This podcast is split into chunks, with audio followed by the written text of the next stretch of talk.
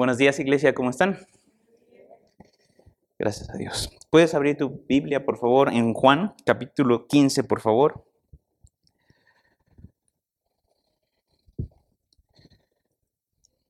Cuando estés ahí, por favor, ponte de pie y vamos a leer la palabra de Dios.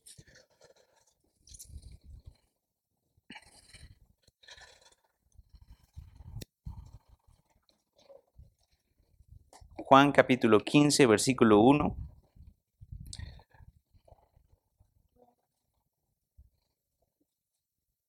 A leer el primer versículo. Por favor, ayúdame a tú a leer el segundo. Vamos a ir alternándonos hasta el versículo 8. En este versículo, en el versículo 8, leemos todos juntos. Entonces vamos a hacer la prueba. Dice capítulo 15 de Juan, yo soy la vid verdadera y mi padre es el viñador.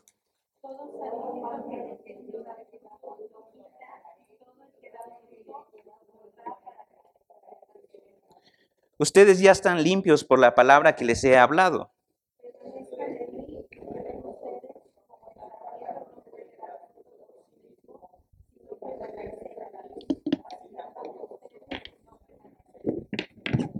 Yo soy la vid, ustedes los sarmientos. El que permanece en mí y yo en él, ese da mucho fruto. Adelante. Porque separados de mí nada pueden hacer.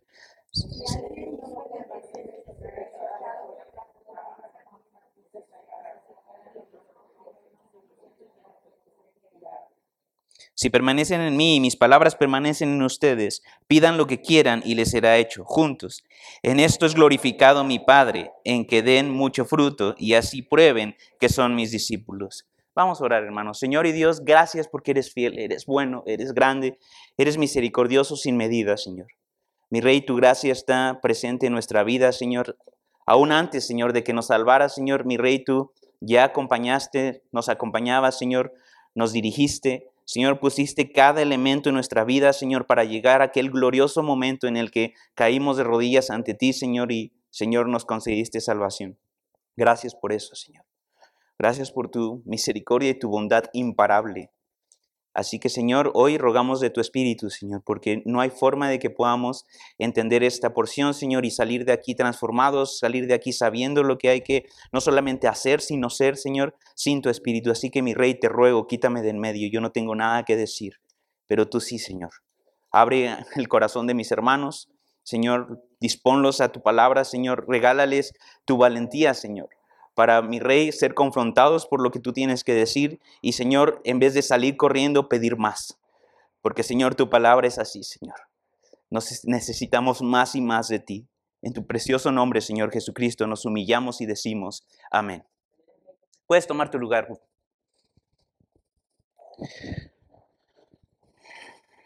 Eres muy amado, brother. Vamos a empezar.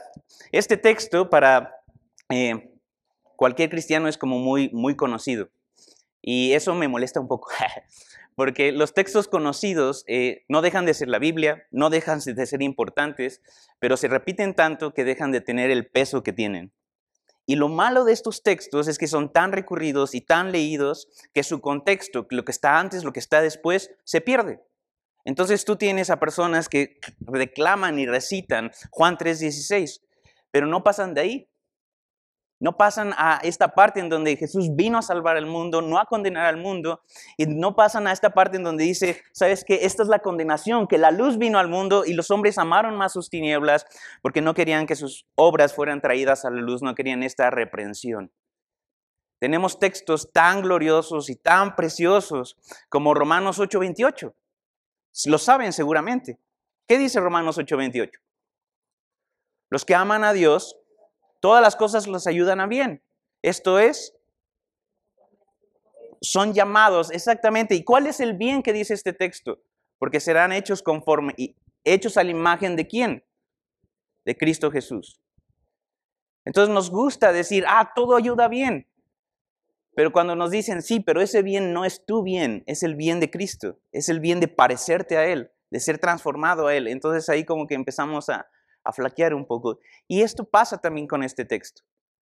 Muchos de los predicadores que yo llamo mis hermanos lo usan Como después de una predicación de estas súper fuertes en donde te confrontan y te, te, ponen el parámetro y la vara y lo que implica seguir a Cristo y sus costos. Y para como tratar de dar ánimo al final de las predicaciones van y dicen, ¿sabes qué? Pero tú no puedes hacer esto sin Cristo. Y regresan y citan este texto, porque separados de mí nada pueden hacer. ¿Cuál es el problema? Que no te explican cómo permanecer en Cristo.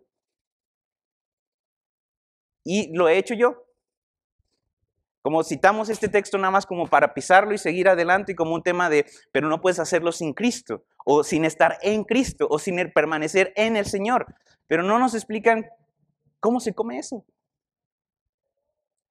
Vamos a ser bien sinceros. Yo sé que aquí hay personas que han nacido de nuevo acá, pero también sé que hay personas que han venido de distintas iglesias en este estado. Piensa un segundo en esto. ¿Qué significa permanecer en Cristo?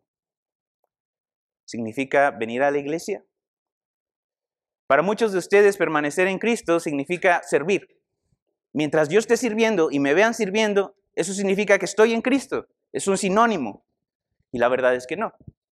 Muchas personas dirán, ah, ¿sabes qué? Yo permanezco en Cristo porque tengo una vida de oración ferviente y apasionante. Y la verdad, eso ayuda bastante. Gloria a Dios por eso. Pero este texto no habla de oración. Alguno de ustedes dirá, ¿sabes qué? Yo tengo disciplinas de ayuno, no tienes idea. La verdad, no lo presumo, pero ya que estamos en una charla íntima, te podría hablar de que ayuno dos veces a la semana, ruego por mis pastores, ruego por la iglesia, etc. ¿Sabes qué? Eso es glorioso, síguelo haciendo por el bien de tu alma. Después hablaremos de eso quizá, pero el texto no habla de esto. Déjame señalarte algo. Se me movió mi Biblia. Juan 15, dice tres veces, permanezcan en mí. Versículo 4, permanezcan en mí y yo en ustedes. Versículo 5, yo soy la vid, ustedes los, los, sarmientos, el que permanece en mí y yo en él, ese da mucho fruto. Y habla el texto de fruto, y habla el texto de dar este fruto y de reflejar. Y a veces cuando nos acercamos a este texto decimos, ok, tú en la medida que estés dando fruto es que estás permaneciendo en Cristo. Y eso es cierto. Pero si nos vamos de boca al dar fruto y decimos, sí, claro, el fruto del Espíritu, y saltamos a Gálatas, ya estamos en Gálatas, no estamos en Juan 15. Y nos esforzamos y decimos, ¿cómo es que soy lleno del Espíritu para poder dar amor, gozo, paz, paciencia, benignidad, tener dominio propio, etcétera, etcétera? Y la manifestación de cada uno de esos elementos del fruto del Espíritu. Pero ya no estamos en Juan 15. La clave, mis hermanos, está en Juan 15, 7 en donde una vez más Jesús, el Rey del universo, está diciendo esto. Si permanecen en mí y mis palabras permanecen en ustedes. Pidan, pidan lo que quieran y les será hecho. En esto es glorificado mi Padre. Y Jesús, el Maestro, está tejiendo, está uniendo el permanecer en Él con permanecer en su palabra, con tener una relación con Él en oración y el dar fruto. Versículos 7 y 8 destraban todo esto. Si quieres entender Juan 15 y todo esto de lo que significa el famoso texto de yo soy la vid, ustedes los, sarmientos, permanezcan en mí porque separados de mí nada pueden hacer. Si quieres decodificar eso, entender esto, vete a, a versículo 7. Permanezcan en mí y mis palabras en ustedes. Entonces, lo que ustedes pidan será hecho y en esto se glorificará mi Padre, en que lleven mucho fruto. ¿Se dan cuenta cuál es el elemento que, al cual los estoy queriendo llevar? Si permanecen en mí, entonces es porque mis palabras permanecen en ustedes. Versículo 4, permanezcan en mí y yo en ustedes. Da un ejemplo, como el sarmiento no puede dar fruto por sí mismo y si no permanece en la vid, todos entendemos este elemento en donde hay, hay una mata, hay una vid, hay un tronco principal, hay ramitas de los cuales se generan o cuelgan estos, estos racimos de uvas y cualquiera con dos dedos de frente entiende que si cortas esta rama, ya no va a haber fruto en esa rama. Cualquiera con dos dedos de frente en cuestión de jardinería va a decirte, ¿sabes qué? Aquel sarmiento en donde solo hay hojas y no hay fruto, hay que podarlo, hay que quitarlo. ¿Por qué? Porque le está quitando nutrientes a otras ramas. Eso han escuchado predicaciones una tras otra al respecto. Pero eso solo es un ejemplo, mis hermanos. Es una ilustración de lo que Jesús quiere decirnos. Permanezcan en mí. Jesús todavía no ha dicho cómo permanecer en Él.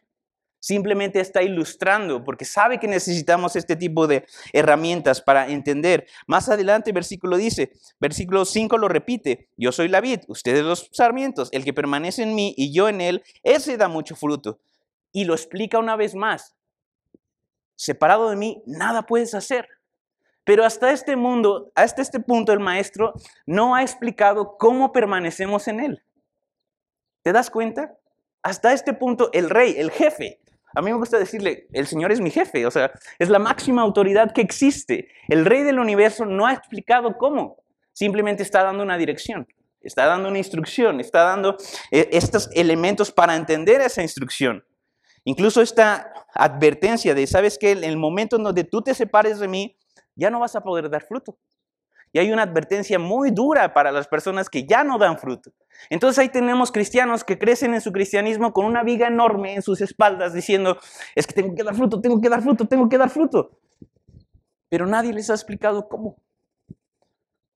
Cómo permanecer en Cristo. Después encontramos a Pablo y su famoso en. En todas las, cartas paulinas vas a encontrar este en, en Cristo, en el Señor. Amaos los unos a los otros, perdonaos los unos a los otros en Cristo Jesús, etcétera, etcétera. Pero, ¿cuál es ese en? Versículo 7. Si permanecen en mí, y este elemento lo empieza a explicar, no es, es este y no es una opción, ¿sabes? No está dándote una opción, no está diciendo o, dice y. Y mis palabras permanecen en ustedes. La semana pasada creo yo los harté con esto. ¿Sabes qué? Tú necesitas al Señor. Para amar al Señor es un sinónimo de qué? Guardar sus mandamientos. Muchos de ustedes no vinieron la semana pasada, gloria a Dios que están acá. Pero para amar al Señor, Él lo dice, el que me ama es el que guarda mis mandamientos. Para expresar ese amor y ese fervor que le tenemos a Cristo, entonces nosotros ¿qué hacemos? Escuchamos lo que Él dice. Y no solamente escuchamos, sino atesoramos lo que Él dice. Y una vez más, el Rey del universo te está diciendo, ¿quieres permanecer en mí? Que mis palabras permanezcan en ti. Esa es la clave, mis muchachos. No es ciencia de cohetes, no es algo súper profundo que no vas a entender hasta dentro de seis meses con un discipulado diario. No. Estamos hoy, domingo, en la mañana estudiando la palabra y así de sencillo es. ¿Quieres permanecer en Cristo? Encárgate de que sus palabras permanezcan en ti desvívete, desgástate, haz lo que tengas que hacer con tu agenda para que las palabras del Señor habiten en ti, permanezcan en ti. ¿Quieres memorizarlas? Adelante. ¿Quieres poner llenos de post todo tu carro y tu lugar de trabajo y tu refri? Adelante. Si eso tienes que hacer para que la palabra de Dios permanezca en tu mente, en tu corazón, para que diario tú estés meditando en ello, hazlo. Esto es cristianismo real, mis muchachos. Seguir a Cristo es guardar sus mandamientos, es amar su palabra, es estar interesado en lo que a Él le interesa, amar lo que Él ama. Eso es cristianismo real. Eso es ser un discípulo de Jesús. Y lo digo tan rampantemente, sin miedo a equivocarme, porque Jesús lo dice. Entonces verdaderamente seráis, probaréis que son mis discípulos. Ahora, déjame empezar por el final la gloria del Padre. Familia Iglesia Central en Cuernavaca, hermanos de Carpa en Querétaro. ¿Cuál es el tema unificador de toda la Biblia? Aquí es en donde pueden alzar tantito la voz. ¿De qué se trata la Biblia? De primer, perdón, primer capítulo de Génesis 1.1 hasta Apocalipsis 22.21. ¿De qué trata la Biblia? De Cristo, ¿ok? De Jesús dicen por acá, ¿alguien más? Del amor, muy bien. El perdón, bien. Déjenme decirles esto. No les va a gustar, pero estoy para decírselos. La Biblia se trata de la gloria de Dios. El tema que unifica toda la Biblia es la gloria de Dios.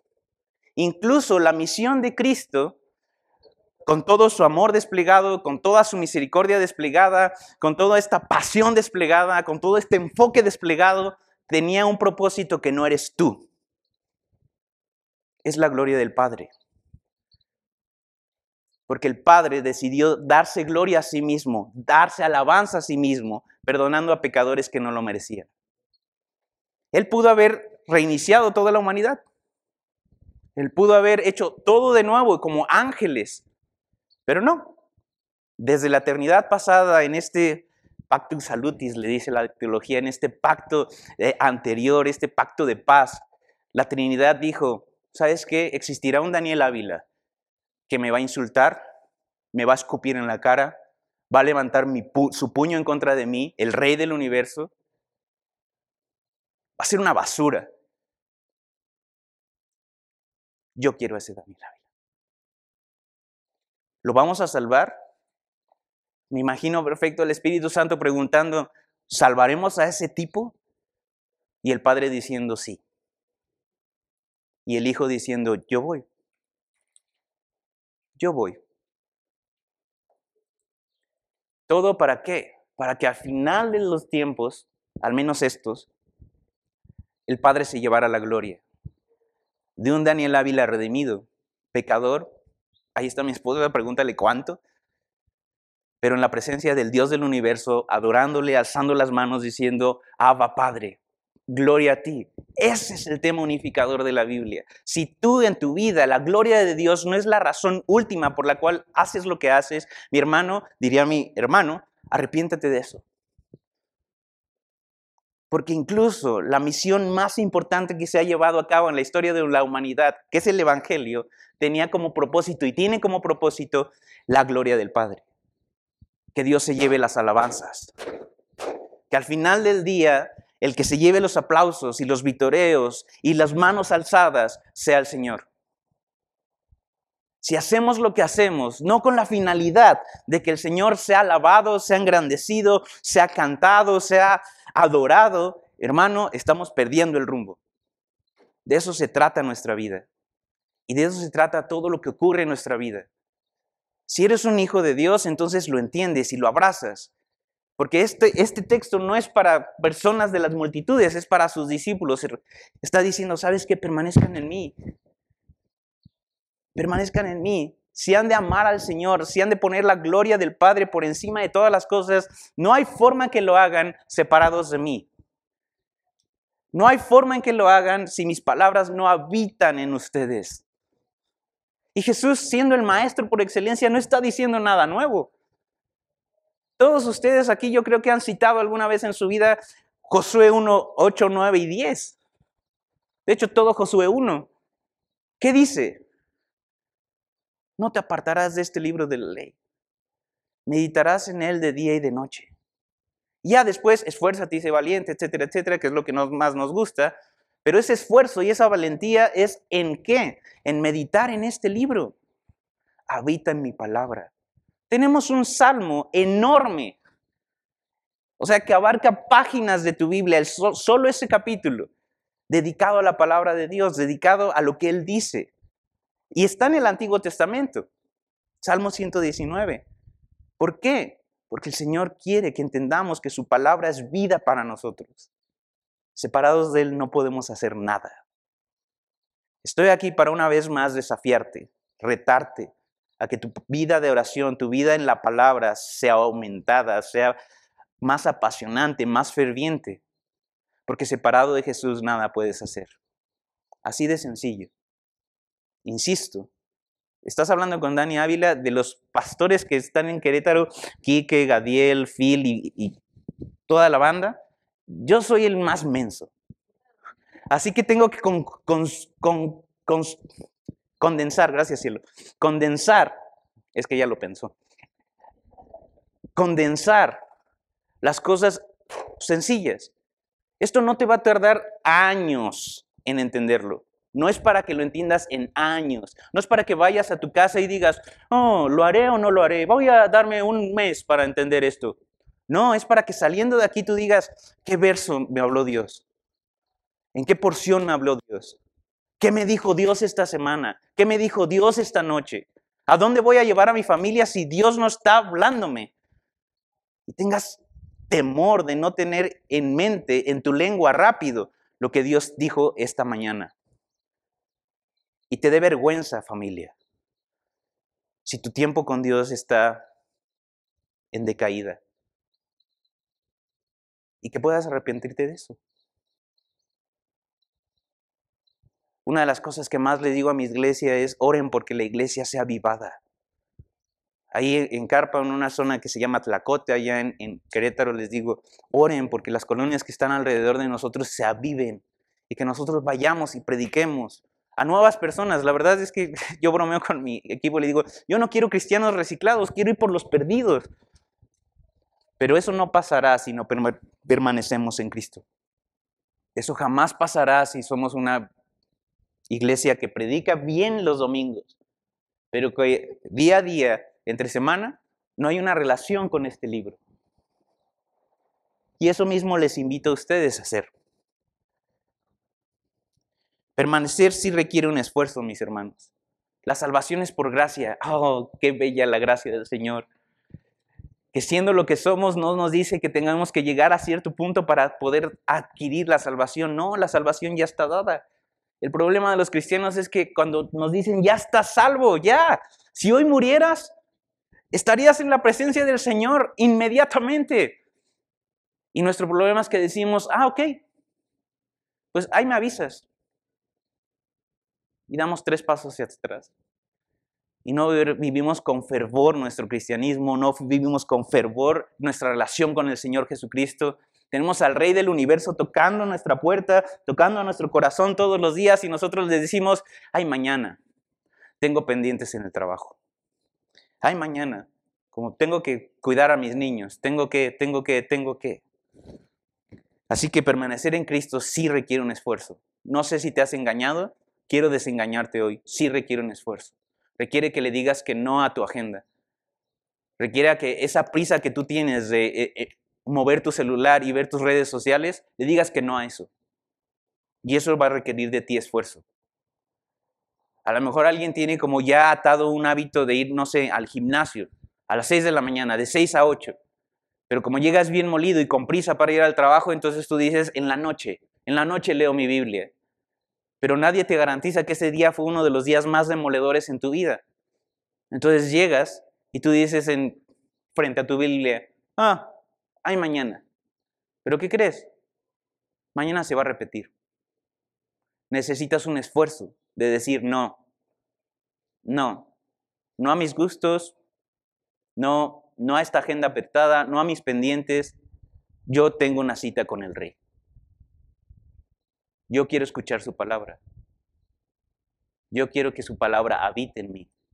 ¿Por qué? Porque quiero permanecer en él.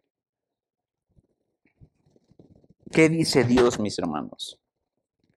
E insisto, es una constante bíblica. Ahora, esto es lo más liberador que hay. Por más esfuerzo que sea, por más como difícil que se te plantea ahorita, es lo más liberador que hay. Te explico por qué. ¿Cómo crees que se siente? No sé, voy a hacer un, ejemplo como muy, burdo, muy, muy contrastante. Este, ¿Sabes? Un corredor. Aquí en, en, Cuernavaca corren, allá en Querétaro parece una epidemia, todos corren. Yo no corro ni al baño, no me gusta correr. ¿Has visto el cuerpo de un corredor? Son muy fuertes, eso sí, pero son flacos como ellos solos. Son flaquitos, la verdad. Su masa muscular no es muy grande. ¿Has visto las piernas de un ciclista? Son unos troncotes de este tamaño. Esos cuates levantan lo que quieras. Imagínate que los cambiamos de disciplina. Su identidad de uno es ser ciclista. Él va y como, de hecho, Voy a hacerlo más radical todavía. ¿Has visto a un eh, powerlifter, le llaman estos cuates que levantan mucho, mucho peso? Vamos a hacer más radical el ejemplo porque los dos son cardio, entonces más o menos se llevan bien. Estos cuates son igual, unos troncotes así, aquí, aquí, aquí. En todos lados tienen bolas esos cuates. En todos. ¿Verdad, bro? Entonces tienes a este corredor y le dices, mira, ven, y lo metes a un gimnasio. Y en ese gimnasio le pones cinco platos, cinco discos a cada lado y lo pones a hacer sentadillas.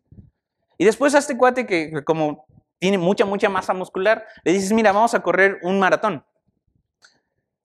Supongo que ambos van a hacer su mayor esfuerzo y lo harán. Pero ¿se van a sentir cómodos? ¿Van a, a, dar lo mejor de sí mismos? ¿Van a dar su mejor rendimiento? No, la respuesta es obvia, porque su identidad es distinta. Su identidad de uno es, es que yo levanto peso, me gusta la fuerza, la fuerza aplicada. Y el otro es, no, a mí me gusta simplemente correr, ser ligero. Si tú eres un hijo de Dios, tu identidad te obliga a tener una relación con Dios. Por eso nos sentimos tan raros, incómodos. Y es una ironía cuando no andamos con Dios. Sabemos que tenemos que leer la Biblia. Sabemos que tenemos que estar pegados al Señor, memorizarla, que las palabras habiten en nosotros. Pero la ironía más, perdón Alex, estúpida de esta existencia es que sabemos que pertenecemos ahí y nos contentamos con la incomodidad de andar como este mundo anda. Y está en nuestras costillas ese, ese dolor. Y decimos, ah, no pasa nada, si aguanto, no pasa nada, si aguanto, no pasa nada, si aguanto, no pasa nada, Sí, yo sé que debería de ser esto, pero ah, qué cansado estoy. Pero el dolor sigue ahí. Y la incomodidad sigue ahí. Porque no pertenecemos ahí. Pertenecemos a la palabra. Pertenecemos a un papá diciéndonos, oye hijo, quiero consolarte, quiero amarte, quiero darte dirección, quiero... En serio, yo tengo la respuesta que tú estás buscando. Pregúntame. Pregúntame. Nuestra identidad nos hace depender de papá. ¿Qué pasa? Que nuestro orgullo nos dice, no, no, no dependa, sé independiente. Pero, brother, vence eso, arrepiéntete ya de eso. No vale la pena. Es mejor estar pegadito con papá diciéndonos, ¿cómo te fue, hijo? Oye, vi que, vi cuando te enojaste con tu esposa. Ella no vio, pero yo sí. ¿Qué pasó? Vi cómo la mataste en tu corazón. Yo estuve ahí. ¿Qué pasó? Platícame. Háblame. Y por encima de las cosas, escúchame. Somos hijos de Dios, es nuestra identidad. Siguiente ejemplo. Me paran, por favor, cuando... ¿Quién tiene hijos aquí? ¿Puedes levantar tu mano? Ok. Ustedes están viendo a mi papá. Incluso este, este, este gesto de tomar algo y estar firme en eso, ese es mi papá. Cuando ustedes ven que me siento y me quedo viendo así como en atención con ustedes y hago esto, ese es mi papá. Cuando veo una necesidad y puedo servirla, y puedo ayudar, y puedo decir, fulano, sutano, vamos, ese es mi papá. Lamentablemente, si ves de cerca esto, esta como marca facial, también es mi papá. Imitamos. Imitamos. Está bien. Esa es una frase muy mía. Me dicen una atrocidad y yo sé que la tengo que resolver, sé que voy a resolverla, sé que tengo que meter las manos, así que digo, ah, está bien. Ese es mi papá. Biológico. Porque imitamos, señores. Imitamos gustos, imitamos disgustos, imitamos criterios, imitamos. Somos hijos de Dios. Empieza a imitar a tu papá. ¿Y sabes por qué no lo imitas? Otra vez, perdón, Alex. Porque no lo conoces. No puedes amar aquello que no conoces. No puedes parecerte a aquello que no conoces. Entonces, ahí está tu desgaste. Estás esforzándote y esforzándote. que quiero ser como Jesús, quiero ser como Jesús, quiero ser como Jesús. Y alguien te pregunta, ¿y cómo es Jesús? Y tú dices, pues buena onda. Será bien genial. La clase de cada cristianos ah, es bueno. Es bueno. No, no, no. Conoce a Jesús, conoce su fervor. Mira cómo en Marcos, aldea tras aldea, Jesús no se detenía. Conócelo. Conoce su productividad. Hay un libro muy bueno que recomienda mucho mi esposa, se llama Aprovecha bien el tiempo, bla, bla, bla, en donde dice, la persona más productiva que ha pisado esta tierra es Jesús. Porque cada acto que él hizo le dio gloria a Dios. Eso es productividad.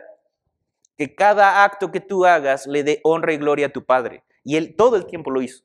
Todo el tiempo. En cada discurso, en cada sermón, en cada salvación, en cada persona sanada, en cada vigilia de oración, Jesús lo hizo. ¿Conoce a ese Jesús? ¿Conoce a ese Jesús que de repente muchos fariseos empezaron a estar alrededor de él y le empezaron a buscar como un error? Y empezaron a hacerle preguntas y le decían, y los saduceos le preguntaban sobre la resurrección y los fariseos le preguntaban sobre la ley, los escribas le criticaban sus interpretaciones y Jesús ¿qué hacía? Increíblemente los amaba diciendo desde un madero, Padre, perdónalos porque no saben lo que hacen. Conoce a ese Jesús. Conoce a papá. Muchas personas decimos de Pedro, ah, ese Pedro. Era un impulsivo Pedro. Y le echamos un chorro de carrilla. Ya quiero ver cuando te lo encuentres en el cielo, bro. Porque sí, o sea, nos manchamos con el pobre Pedro.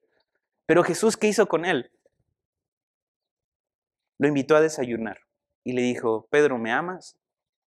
Apacienta mis ovejas, alimenta mis corderos, cuida mi rebaño. ¿Así eres tú cuando te fallan? ¿Así eres tú cuando te traicionan? ¿Así eres tú cuando ves a alguien que te lastimó? Imita a papá, habita en él, que sus palabras permanezcan en ti. Y para eso, mis hermanos, tengo tres porciones. Las voy a leer simplemente con la esperanza de que te sirvan. No las voy a explicar, al menos una sí, quizá, pero solamente las voy a leer y espero que el Señor en su Espíritu Santo te diga, tú necesitas eso. ¿Por qué? Porque quiero que las palabras de Dios habiten en ti, no las mías, jamás las mías, nunca las mías. Tengan por sumo gozo, hermanos míos, cuando se hallen en diversas pruebas, sabiendo que la prueba de su fe produce paciencia y que la paciencia tenga su fe perfecto resultado, para que sean perfectos y completos, sin que nada les falte. Y si a alguno de ustedes le falta sabiduría, que se la pida a Dios, quien da todos abundantemente y sin reproche, y le será dada, pero pida con fe, sin dudar, porque el que duda es semejante a la ola del mar, impulsada por el viento y echada de una parte a otra. No piense pues ese hombre que recibirá cosa alguna del Señor, siendo hombre de doble ánimo, inestable en todos sus caminos.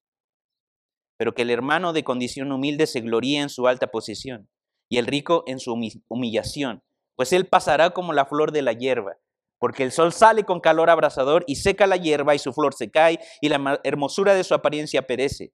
Así también marchitará el rico en medio de sus empresas.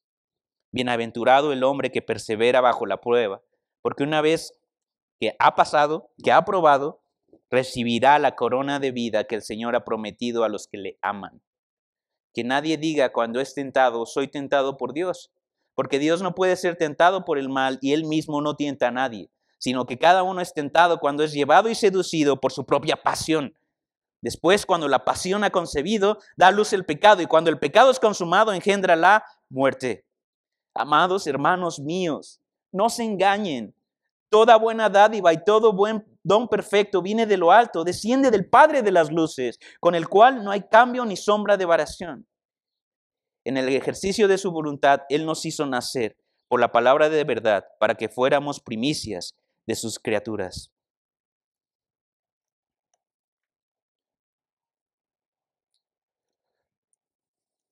Más adelante, más bien más atrás, Salmo 19 dice lo siguiente.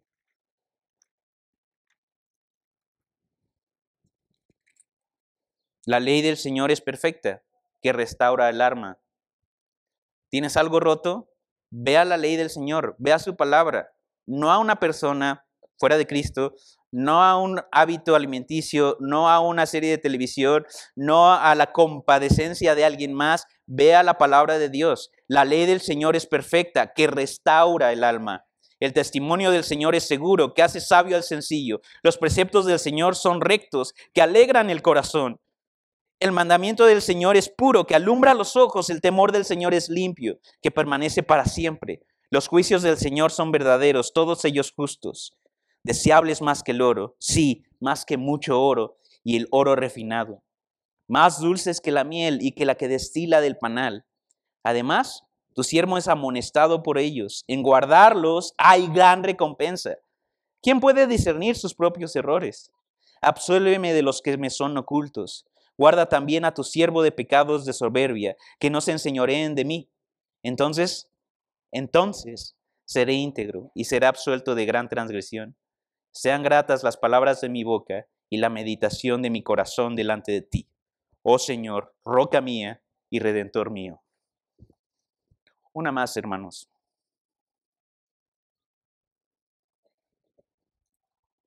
Solo una más.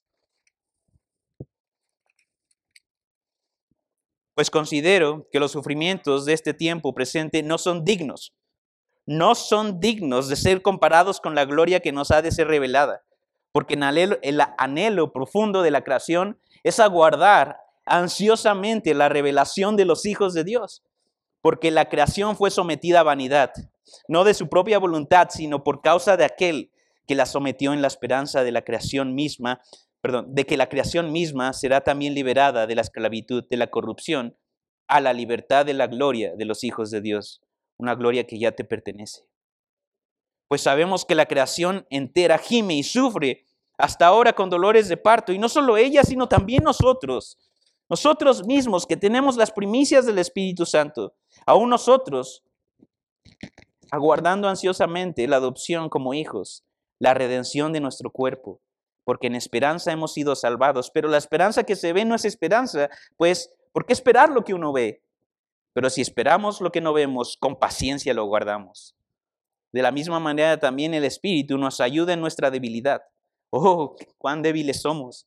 No sabemos orar como deberíamos, pero el Espíritu mismo intercede por nosotros con gemidos indecibles y aquel que escudriña los corazones sabe cuál es el sentir del Espíritu, porque Él intercede, intercede por los santos conforme a la voluntad de Dios. Y sabemos que para los que aman a Dios todas las cosas cooperan para bien.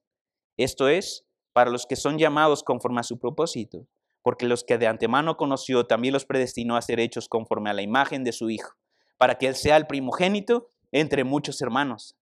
A los que predestinó, a esos también llamó. A los que llamó, a esos también justificó. Y a los que justificó, a esos también glorificó. Entonces, ¿qué diremos? ¿Qué diremos, iglesia? Si Dios está por nosotros, ¿quién estará contra nosotros? El que no negó ni a su propio Hijo, sino que lo entregó por todos nosotros, ¿cómo no nos dará también junto con Él todas las cosas? ¿Quién acusará a los hijos de Dios? Dios es el que justifica. ¿Quién es el que condena? Cristo Jesús es el que murió. Sí, más aún, el que resucitó, el que además está a la diestra de Dios, el que también intercede por nosotros. ¿Quién? ¿Quién nos separará del amor de Cristo? Tribulación o angustia o persecución o hambre o desnudez o peligro o espada. Tal como está escrito, por causa tuya somos puestos a muerte todo el día, somos considerados como ovejas para el matadero.